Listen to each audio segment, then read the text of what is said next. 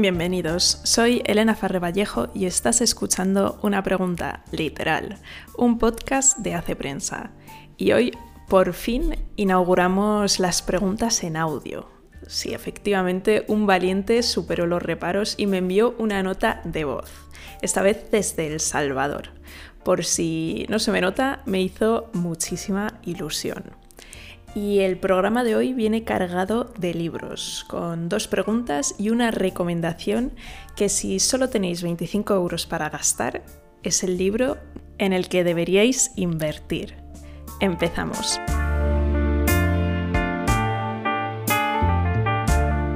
Como ya he comentado al principio, me ha llegado una pregunta desde el otro lado del Atlántico, desde El Salvador. Carlos me comenta que es un fiel oyente del podcast y que le ha servido para encontrar nuevos libros. Desde, desde aquí, muchísimas gracias por tu escucha, Carlos, y también por tu participación pionera en audio.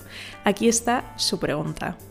Me interesa saber qué libros de literatura latinoamericana son para ti los imperdibles. Bueno, el tema de imperdibles siempre es un tanto complicado de precisar, porque al final se van descubriendo nuevos libros, nuevos autores y los que creíamos imprescindibles o, en este caso imperdibles, pues no lo son.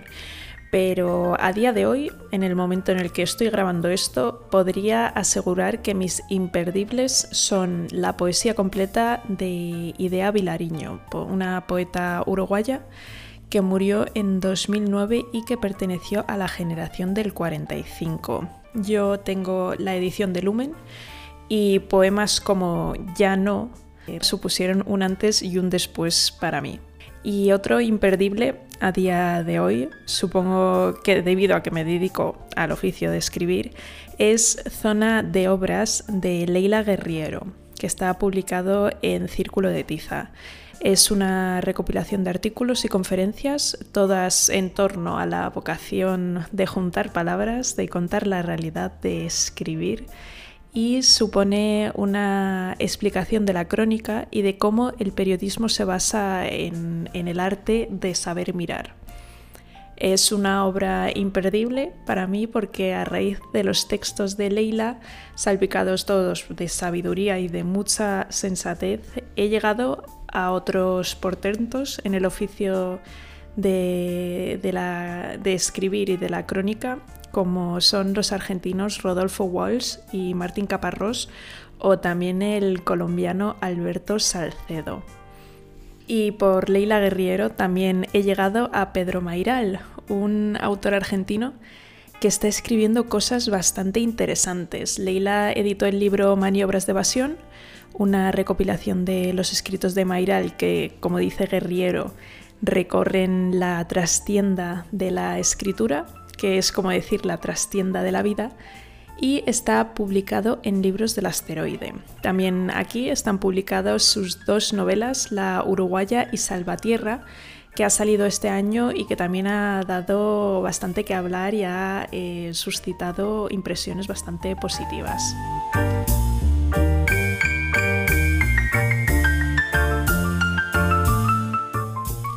Y vamos con la segunda pregunta, que es, necesito recomendaciones de lecturas navideñas.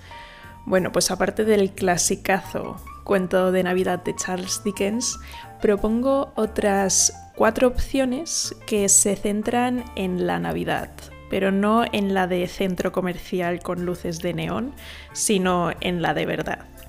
Entonces, la primera es un cuento de Navidad para Le Barru, de Natalia San Martín Fenollera, publicado en la editorial Planeta. Y como contó la autora en la entrevista que le hizo Juan Meseguer eh, aquí en Hace Prensa en noviembre del año pasado, a raíz de la publicación del libro, escribió este cuento a petición de los benedictinos de Le Barru, en Francia, con los que, según cuenta, tiene una relación muy especial. Este librito cuenta la historia de un niño de 8 años y sus hermanos que pierden a su madre a causa de una enfermedad y cuenta como el niño de 8 años eh, pide una señal a Dios. Quiere saber si lo que, como dice, lo que mamá decía sobre Dios, la cueva y el cielo era verdad. Y este cuento aborda la dificultad de encontrar la fe en medio de muy malas circunstancias vitales y la belleza sacramental de la Navidad. Es un cuento además para ser leído en voz alta. Entonces os dejo también la descripción, en la descripción el link a la entrevista a Natalia San Martín Fenollera una conversación en la que habló no solo del libro, sino también de la cultura contemporánea, de la transmisión de la fe y de la importancia de cuidar las palabras para hacerse entender. La segunda recomendación es El espíritu de la Navidad de Chesterton, publicado en la editorial Renacimiento. Es una recopilación de todos los escritos de Chesterton acerca de la Navidad entonces son artículos, cuentos, poemas y además tratándose de Chesterton, con el espíritu de la Navidad tenemos entre las manos un auténtico gozo de lectura para estas fiestas. La tercera recomendación, que son dos libros, es El Día de Reyes y La Noche de Navidad, ambos publicados en ediciones Encuentro y se trata de dos volúmenes que albergan una recopilación a cargo de Francisco José Gómez de cuentos escritos por autores españoles como Emilia Pardo Bazán, Ramón de la Cruz, José Echegaray, Valle Inclán, Azorín Taboada, Ruiz Aguilera o Jiménez Lozano, entre otros, y que retratan las tradiciones y las historias que se han contado durante años y años en los hogares españoles durante la época de la Navidad. Y la última recomendación eh, para lectura navideña es Bariona, el hijo del trueno, de Jean-Paul Sartre. Es una obra teatral, su primera obra teatral, escrita e interpretada en 1940 durante su estancia en el campo de prisioneros Stalag 12D. Se dice que, que Sartre renegó de ella durante su vida y es casi imposible encontrarla en sus obras completas.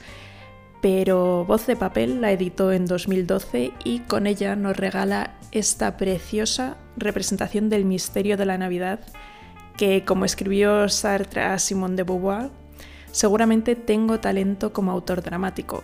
He escrito una escena del ángel que anuncia a los pastores el nacimiento de Cristo que ha dejado a todos sin respiración. Además, una frase del teólogo René Laurentin recoge muy bien lo que aporta esta obra. Escribe Sartre, ateo deliberado, me ha hecho ver mejor que nadie, si exceptúo los evangelios, el misterio de la Navidad. Por esa razón le guardo un inmenso reconocimiento. El libro de la semana, bueno, y para mí del año, y en el que deberíais invertir si solo os quedan 25 euros para gastar en libros, es El Derecho a Disentir de Mauricio Vicental, que es un auténtico librazo. Está editado por Acantilado y es una colección de escritos en los que Vicental realiza una apasionante defensa de la valiosa herencia que supone la cultura europea. Y como escribe Alberto Palacios en la reseña publicada en Hace Prensa, El derecho a disentir es un manual para conservadores no dogmáticos, que deseen inspirarse y armarse de pasión antes de enfangarse en la batalla cultural. Auténticamente delicioso. Lo dicho, un librazo cuyo placer es casi impagable. Esto es todo por hoy. Me hace muchísima ilusión saber de vosotros, no solo a través de preguntas, sino también impresiones, sugerencias, comentarios.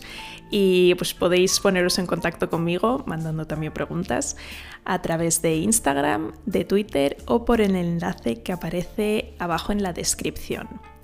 Nos escuchamos la semana que viene con más preguntas, pero hasta entonces, feliz lectura.